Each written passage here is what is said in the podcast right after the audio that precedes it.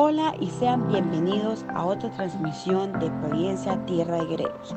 Hoy estaremos con otro invitado especial y habitante de la isla de Providencia, Johan Peñalosa, el cual nos estará contando hoy un poco de su experiencia durante el huracán y después y sobre todo sus métodos de supervivencia y cómo ha estado viviendo durante estos cinco meses después del huracán. Buenas, mi nombre es Johan Peñalosa Aníbal, soy licenciado en música, docente del área de bandas de la Escuela de Música Tomás Silaya de la Isla de Providencia.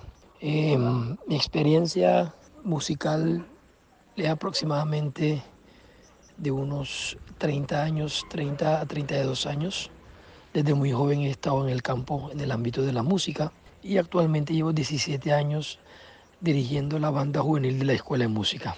Eh, mi experiencia en cuanto al paso del huracán Iota no fue muy fácil, fue una experiencia aterradora seguramente para todos los providencianos, porque fueron momentos eh, de mucha incertidumbre, porque no sabíamos qué nos podía pasar o qué iba a pasar.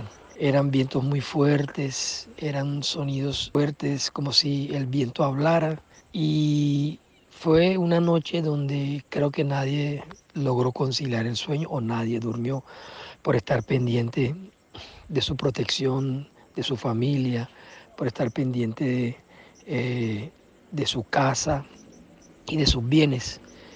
Eh, eso no se lo deseo a nadie fue algo eh, que jamás de pronto eh, no pensamos vivir, porque la información que nos dieron, según que el huracán iba a pasar muy lejos de Providencia, y vamos a ver que no, que el ojo del huracán venía directamente para Providencia.